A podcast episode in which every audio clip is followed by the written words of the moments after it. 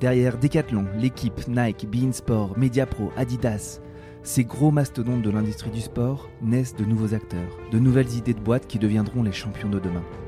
Sur un format Pitch-moi ta boîte, je reçois des entrepreneurs ou des responsables de business unit qui dévoilent leurs idées, décortiquent leur marché et partagent leurs ambitions. Bref, on va construire ensemble une véritable boîte à outils pour entreprendre dans le sport. Bienvenue dans la Ligue des futurs champions, un nouveau format de Dream Team Podcast. Je suis Pierre Moreau et j'espère que cet épisode vous plaira. Bonjour à toutes et bonjour à tous, bienvenue dans ce nouvel épisode de Dream Team avec aujourd'hui un format Ligue des futurs champions. Euh, je suis très honoré de recevoir euh, Martial pour ce dernier épisode de la, de la saison. Bonjour Martial. Salut Pierre. Bon, merci beaucoup d'avoir euh, accepté cette invitation. Euh, dernier épisode de la saison et puis un épisode euh, Ligue des futurs champions sur un projet que j'avais j'avais vu et lu et suivi depuis ses débuts. On pourra y revenir.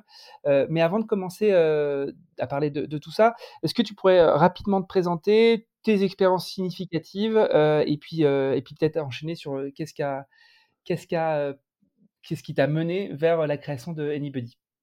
Ok, parfait. Euh, donc moi, c'est Martial, Martial Garmonpré, j'ai 38 euh, ans. Et donc, euh, j'ai fait une école de commerce à Tours, là où j'ai rencontré un de mes associés, Frédéric, qu'on appelle Fredo mmh entre nous, donc je continuerai à l'appeler Fredo. Et donc, ensuite, j'ai enchaîné chez, chez Decathlon. Donc, en gros, mon rôle, c'était chef de projet opérationnel sur le e-commerce, entre le clic de validation, et la livraison chez le client. Mmh et donc, sur, cette, sur ce champ de ce, champ d'action, tu as plusieurs, as plusieurs segments. Tu as la fraude, le paiement, le picking, la livraison, le retour, les retours clients. Et donc, moi, mon rôle, c'était d'optimiser en fait tous ces chaînons pour livrer plus vite et mieux aux clients. Ok. Et donc ça, c'était ta principale euh, expérience professionnelle avant de lancer Anybody. Euh, et je voulais juste qu'on revienne un petit peu sur, euh, sur l'expérience Decathlon, parce que Decathlon, c'est l'enseigne un peu de rêve de tous les passionnés de sport. En tout cas, c'est déjà, je crois, l'enseigne préférée des Français, il me semble. et en plus, encore plus dans l'univers des, passionnés de sport. Est-ce que tu peux m'expliquer un peu ce que tu as appris chez Decathlon et qu'est-ce que tu as rempli comment tu as rempli ta, ta, boîte à outils d'outils que tu aurais pu construire chez Decathlon? Bah déjà, il y a deux choses. La première chose, c'est que je pense que tous les enfants de ma génération, et peut-être les générations actuelles, hein, quand on allait à D4, c'était un peu euh, Disneyland. Mmh donc, euh, je me suis construit avec, euh, avec ça. Donc, une des boîtes dans lesquelles je voulais bosser, c'était c'était Decathlon en tant que fan de sport. Mmh et la deuxième chose, c'est que j'habite à Lille. Et comme tu le sais, à Lille, il y a toute une galaxie de la grande distrie qui appartient à la galaxie Mullier. Mmh et donc, quand on habite dans le Nord, il y a de fortes chances qu'on se retrouve à travailler pour l'une de ces entreprises. Mmh. Et ensuite, bah, effectivement, Decat, la chance qu'on a à Decat, c'est qu'on te fait rapidement confiance. Euh, tu es rapidement libre de tes actions. Euh, tu as même des notations en interne, ça s'appelle le courage managérial, donc tu as vraiment le, le, droit de proposer tes, tes idées. Et donc, euh, c'est l'autonomie qu'on m'a donnée euh, dès le départ, surtout sur des domaines, euh, à l'époque, le e-commerce. Donc, j'ai commencé quoi en 2012, 2013, quelque chose comme ça. Le e-commerce, c'était encore, voilà, c'était encore le début, enfin, en tout cas, le milieu du début. et donc, il y avait tout, plein de choses à créer, à imaginer, et il n'y avait pas de, il y avait pas de vérité, quoi. Mmh et donc, je me suis construit, en tout cas, dans ce contexte-là. Et aujourd'hui, ce contexte, euh, voilà, je le réutilise aussi euh, dans, dans mon métier, hein, parce qu'il y a encore plein de choses à, à, créer et à imaginer. Ok. Alors, explique-nous maintenant euh, la genèse d'Anybody, d'où ça vient et, et, et, et ouais, comment tu as structuré ça au début dans les premières étapes? Alors, effectivement, c'est, là maintenant, ça fait 7 ans, donc il y, a une, il y a une version longue. Il y a aussi des souvenirs qu'on veut garder, d'autres qu'on veut peut-être un peu oublier. Toujours est-il que je vais essayer d'être assez synthétique. Mmh. moi, j'ai commencé à avoir cette petite graine entrepreneuriale euh, lorsque l'on a créé le premier festival de films de foot qui s'appelle La Lucarne, euh, avec un de tes anciens invités, notamment mmh. euh, Hervé Philippe, qu'on salue, que je salue. Euh, et donc j'ai trouvé ça vachement cool de créer quelque chose from scratch et de voilà de voir la, concré voir le projet se concrétiser. Et donc à partir de là, moi j'avais une idée, c'était enfin j'avais une idée. Il y avait en tout cas un, un, un domaine dans lequel je voulais je voulais créer, c'était comment faire du sport avec plus de sport avec ses potes. Mmh euh, moi, je fais du en dehors du système fédéral, en tout cas, je faisais du foot, j'en fais toujours avec mes potes. Euh, et la galère du foot, c'est d'être 10 au même endroit au même moment quand on fait un futsal. Et euh, pareil, en dehors du système fédéral, euh, je faisais aussi pas mal de tennis. Et donc, le, le mode opératoire pour pouvoir réserver, parce qu'en en fait, historiquement, sur le tennis, si t'es pas membre et licencié, c'est compliqué d'avoir accès à des, cours de qualité. C'est plutôt réservé aux membres, aux licenciés et autres. Et donc, euh, qu'est-ce qu'on faisait avec euh, un de mes amis, Amaury? On s'envoyait un listing de clubs euh, et chacun devait appeler le, son club pour savoir s'il il avait une dispo le lendemain pour deux gars non licenciés et pour jouer à la carte en gros. Et mmh. donc, on galérait énormément, mais on arrivait toujours à trouver un petit créneau un peu à gauche à droite. Okay. Et donc, c'est un petit peu dans ce une espèce de contexte-là, j'ai commencé à appeler Fredo et je lui ai dit voilà, est-ce que tu n'as pas envie euh, qu'on essaye de, de, créer quelque chose euh, autour de l'accessibilité à la pratique sportive? Et lui cherchait aussi un, un projet, c'est d'ailleurs pour ça que je l'ai appelé, parce que je savais qu'il était en recherche. Euh, et euh, Frédéric m'a présenté ensuite euh, Arnaud, qui est aujourd'hui notre CTO, donc lui, profil plutôt technique. Mmh et on s'est dit, euh, voilà, on bosse un peu le week-end, le soir et le week-end. Euh, on essaie d'imaginer un truc et on va essayer de présenter notre projet à l'incubateur euh, qui est le plus influent au nord de Paris, qui s'appelle Eura Technologies. Mmh et donc, si on est notre dossier est accepté, en tout cas si on est incubé, on part du principe que on tient quelque chose et dans ces cas-là, on se met en full time dessus et on quitte nos boulots respectifs. Ok. Donc euh, petit besoin, en tout cas identification d'un problème en tant que, pratiquant, euh, vous fixez un, objectif de pratiquement de, déporter la décision par une espèce d'instance labellisante qui était Eura Technologie à, l'époque. Est-ce que vous faites euh, ce qu'on fait parfois, peut-être un benchmark sur d'autres pays de solutions similaires et ou une espèce d'étude de marché qui justifierait de se lancer sur ce marché? Ouais, on l'a fait. Et limite, euh, ça a failli euh, brider certaines idées. Ouais. C'est-à-dire qu'on allait chercher euh, limite à l'étranger s'il n'y avait pas un outil qui ferait, qui ferait de, de, près ou de loin ce qu'on faisait. On se disait, ah merde, c'est, enfin, c'est mort. Il y a déjà quelqu'un qui est déjà dessus. Mmh et donc, je le préconise pas en tout cas pour ceux qui veulent se lancer.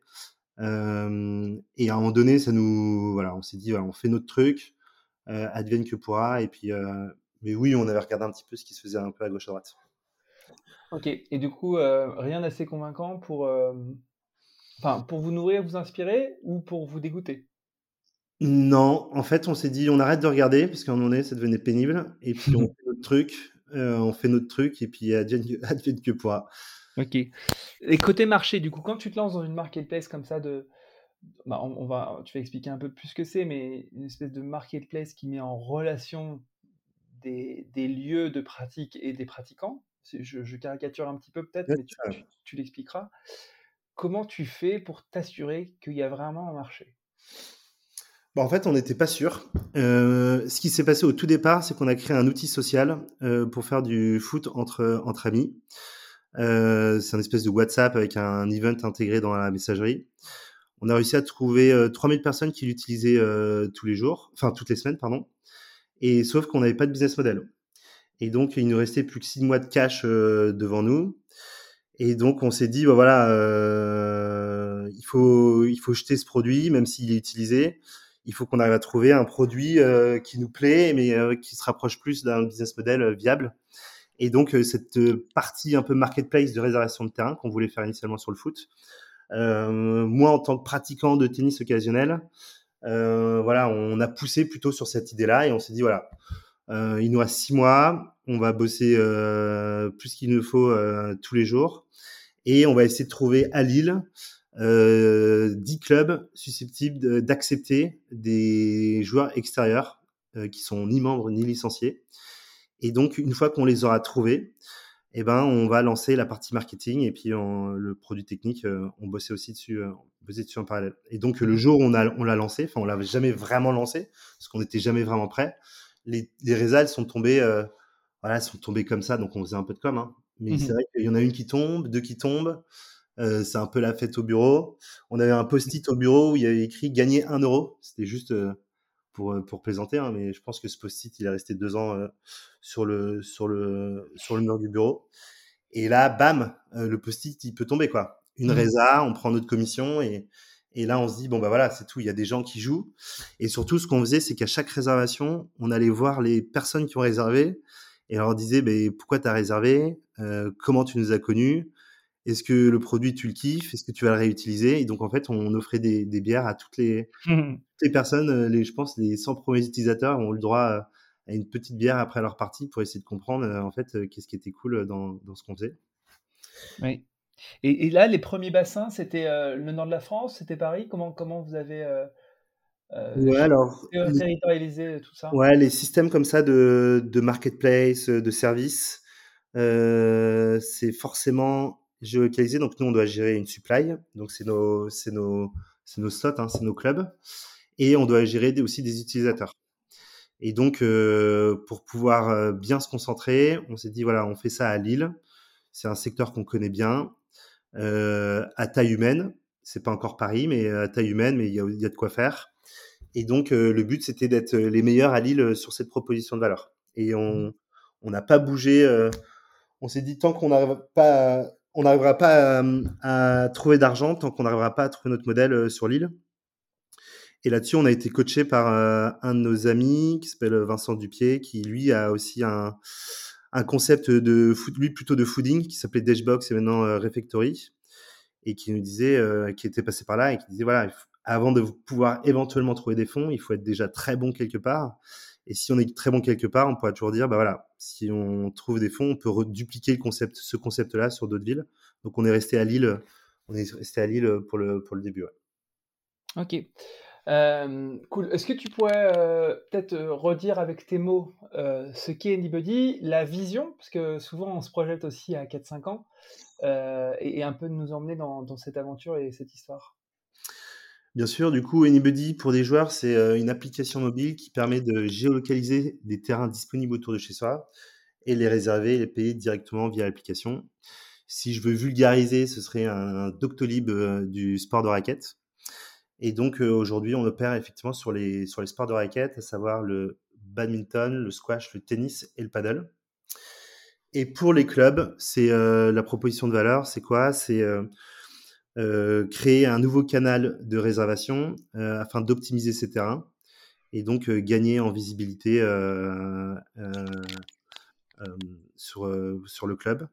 Et donc, ces clubs-là, ils vont se créer une nouvelle ligne de revenus non négligeable. On pourra, on pourra reparler après des mmh chiffres, mais non négligeable.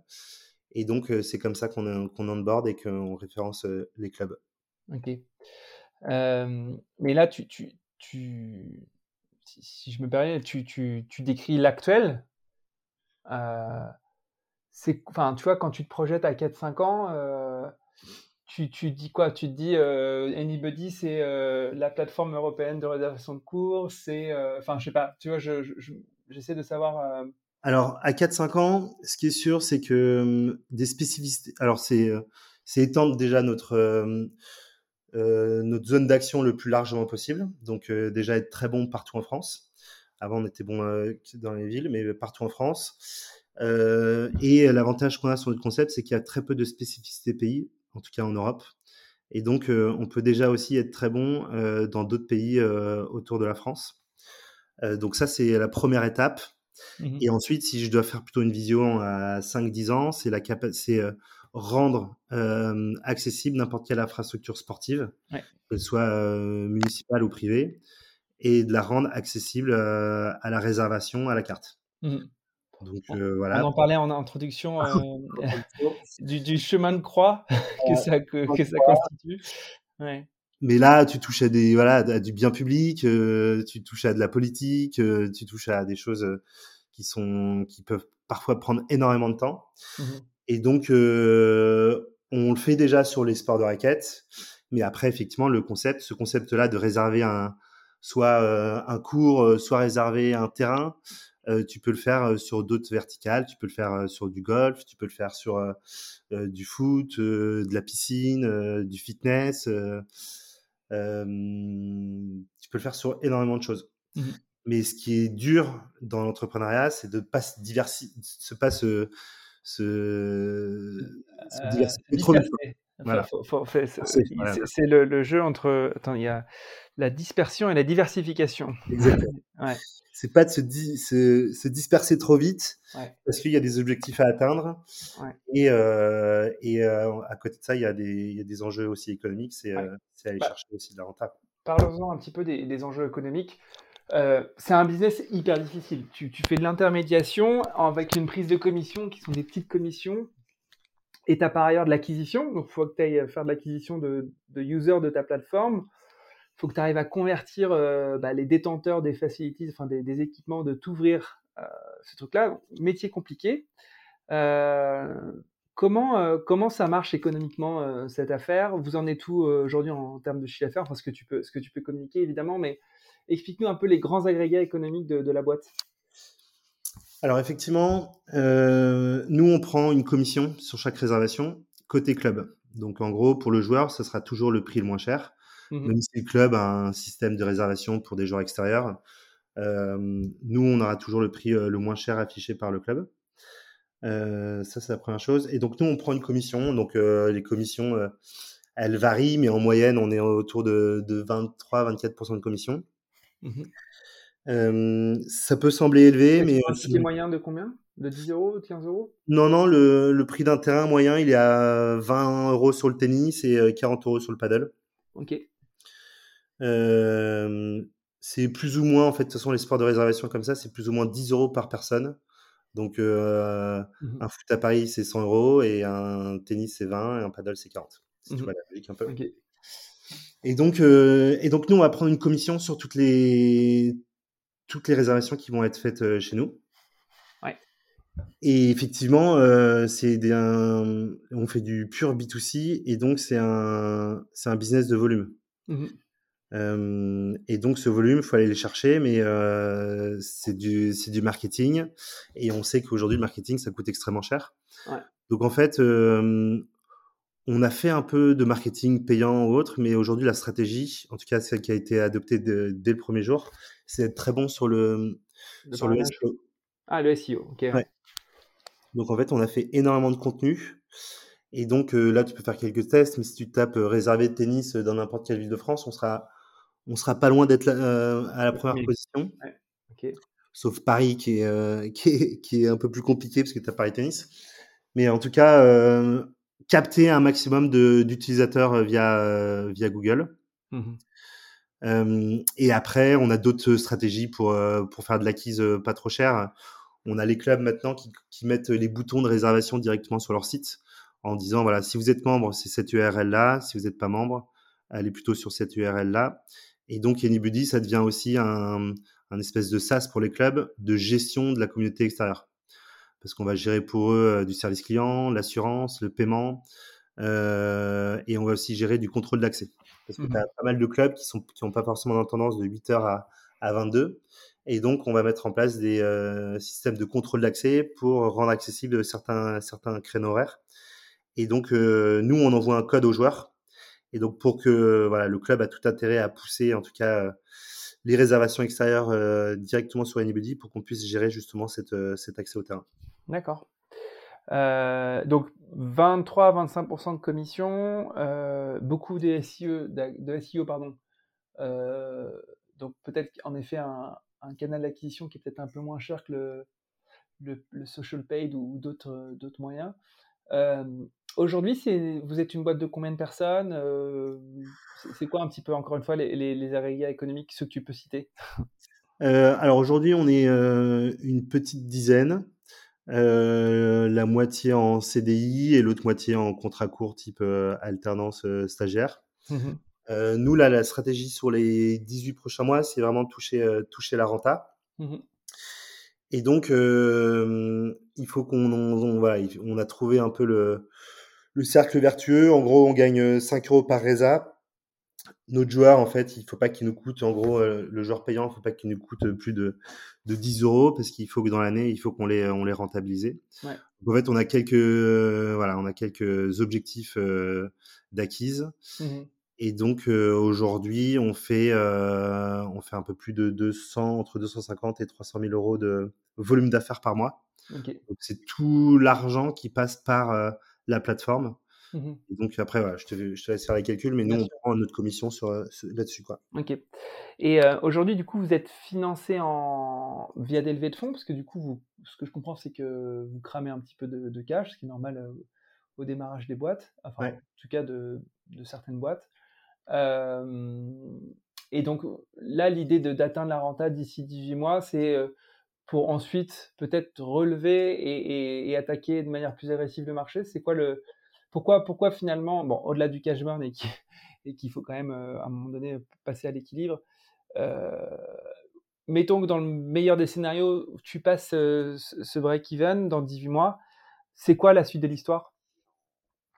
Alors effectivement, nous, on vient de finaliser une levée de fonds en janvier Mhm, euh, qu'on n'a pas encore réussi à, à marketer. mhm, Euh, mais en gros, on a fait un seed, on a fait un seed avec une vingtaine de, de business angels. Euh, et c'est des gens qui ont déjà fait des marketplaces, donc Mhm. ou qui travaillent dans le sport. En tout cas, c'est principalement des gens qui sont susceptibles de nous aider. Et donc déjà d'une, c'est vraiment cool d'avoir ce type de personnes à, à ses côtés. Ça nous permet de pas faire de certaines erreurs. Et donc euh, oui, l'objectif à 18-24 mois, c'est d'essayer de- d'atteindre euh, certains un certain volume. Et donc euh, ce volume-là nous permettrait d'avoir d'être un peu plus ambitieux derrière sur un, un autre financement. Et effectivement, après, tu as plusieurs possibilités. C'est attaquer d'autres marchés sur les sports de raquettes ou attaquer euh, d'autres sports, euh, d'autres sports en France. mhm. Et donc, euh, sur ces 24 prochains mois, on va devoir se forger des convictions sur la suite des, la suite des événements. ouais. Mhm. Ok, super. Alors, j'ai souvent une question sur, sur mes épisodes, c'est est-ce que tu pourrais nous raconter un, un fun fact ou un chiffre intéressant qui permet de comprendre ce que tu fais, mais un peu sous l'angle du sourire? Euh, et peut-être un fun fact sur l'histoire entrepreneuriale, tu vois. Donc, euh, à la fois peut-être un, un KPI ou un chiffre un peu structurant et, et significatif, et à la fois un fun fact de cette aventure entrepreneuriale. Euh, des fun facts, on en a pas mal. Je me bien. Le Covid, c'était assez folklore, parce que là, du coup, électrocardiogramme plat. Mhm. Euh, C'est pas très marrant ça, c'est pas très fun c'est pas comme très fun. fact. C'est pas très fun, mais en fait, quand tu quand arrives un peu à passer cette tempête-là, euh, bah, tu te sens un peu, euh, un peu indestructible. Euh, après, euh, côté fun, euh, on avait fait un truc au début et qu'on a refait là récemment. Euh, C'était en 2018 quand on a lancé notre, euh, quand on a lancé notre, notre proposition de valeur de réservation de terrain de tennis. On avait, euh, on avait, on s'était dit voilà, il faut qu'on essaie de trouver un truc pour, pour qu'on parle de nous, et on avait créé une chasse au trésor à Lille. Et donc euh, l'idée c'était de cacher euh, huit balles de tennis dans l'île, Mhm. et chaque balle de tennis, tu avais deux places pour assister à Roland Garros. Mhm. Et donc, on avait donné la primeur d'infos de chaque balle pour chaque gros blog, les huit plus gros blogs de Lille, en disant voilà, moi je sais que, où se trouve la balle. Et donc, ça avait euh, bien cartonné. On avait touché un, un peu plus de 1,5 million de personnes sur les réseaux sociaux. Euh, et donc, ça avait lancé un peu le concept. Sauf que euh, euh, faire gagner des places de Roland Garros, on n'a pas le droit. Mhm. donc, on a reçu une mise en demeure de la FFT en disant voilà, arrêtez tout de suite le jeu parce que vous n'avez pas utilisé le mot Roland Garros. Et on n'a même pas eu le temps d'arrêter le jeu que, en fait, les balles, elles ont été trouvées en moins de, en moins de trois heures. Ouais. Euh, et c'est un peu ce qui a lancé un peu le, le, la partie un peu acquise et, euh, et visibilité euh, d'Anybody. Et, et, et on avait bien kiffé, euh, on avait bien kiffé faire ça. Ouais. Et là, on l'a refait récemment. On l'a refait il y a un peu plus d'un mois. On, je sais pas si tu en as entendu parler, mais en tout cas, on a touché plus de 5 millions de personnes. Ouais. Et là, on l'avait fait, là, on l'a fait partout en France. Donc, Lille, Paris, Lyon, Bordeaux. Euh, et, euh, et là, par contre, les cadeaux étaient vraiment cool. Tu avais la raquette de Nadal signée à, ga- à gagner.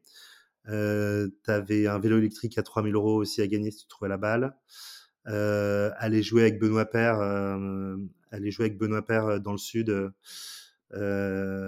pour 5, 5 des gagnants. Mmh Donc voilà, on avait des trucs plutôt cool. Et ça, c'est un peu les bons côtés un peu événementiels du, du, de, notre, de notre aventure. Mmh voilà. Ok. Super. Autre question un peu de la fin, c'est qu'est-ce qui te rend optimiste pour ton business et qu'est-ce qui te rend pessimiste? Bah, Ce qui me rend optimiste, c'est c'est bah là, on est noté 4,8, je crois, sur iOS mmh euh, par nos utilisateurs. Donc ça, c'est quand même ouf de se dire que tu permets à autant de gens de, faire du sport avec leur de kiffer, ouais. ouais Et ça, c'est juste incroyable. Malheureusement, on les voit pas tous, mais de temps en temps, on reçoit des messages et ça, ça. Et là, on se dit qu'on est dans le vrai parce que nous, ce qu'on vend, c'est du kiff, c'est de l'accessibilité à la pratique sportive. Et euh, ce qui est aberrant aujourd'hui, c'est que tu as des, des dizaines de milliers d'infrastructures sportives. tu passes devant tous les jours, tu payes des impôts pour les rénover, mais euh, tu n'as pas le droit d'y avoir accès si tu n'es pas membre, licencié, engagé à l'année.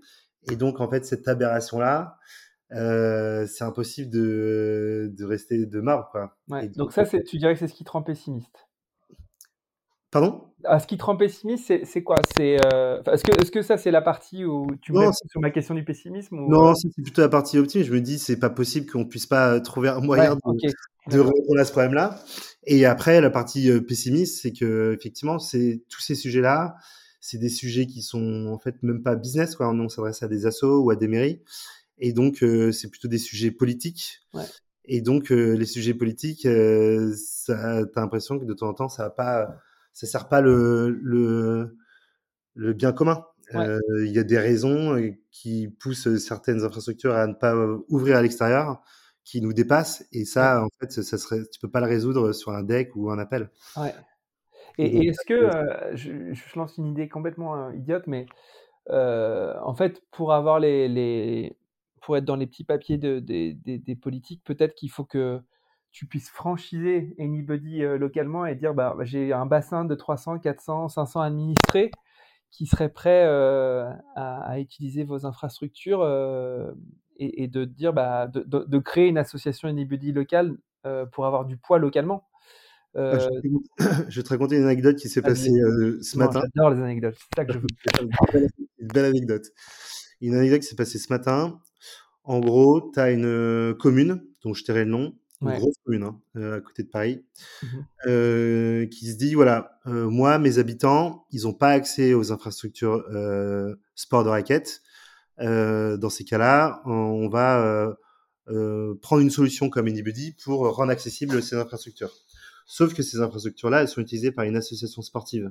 Mmh euh, et cette association sportive, elle a main mise sur les infrastructures depuis 40 ans. Mmh et si tu n'es pas membre et licencié, tu ne peux pas jouer. Si tu es habitant de la commune, tu ne peux pas jouer. Par contre, si tu es un, un licencié d'une mais qui vient d'une commune autour, tu peux mmh venir, euh, tu peux venir jouer.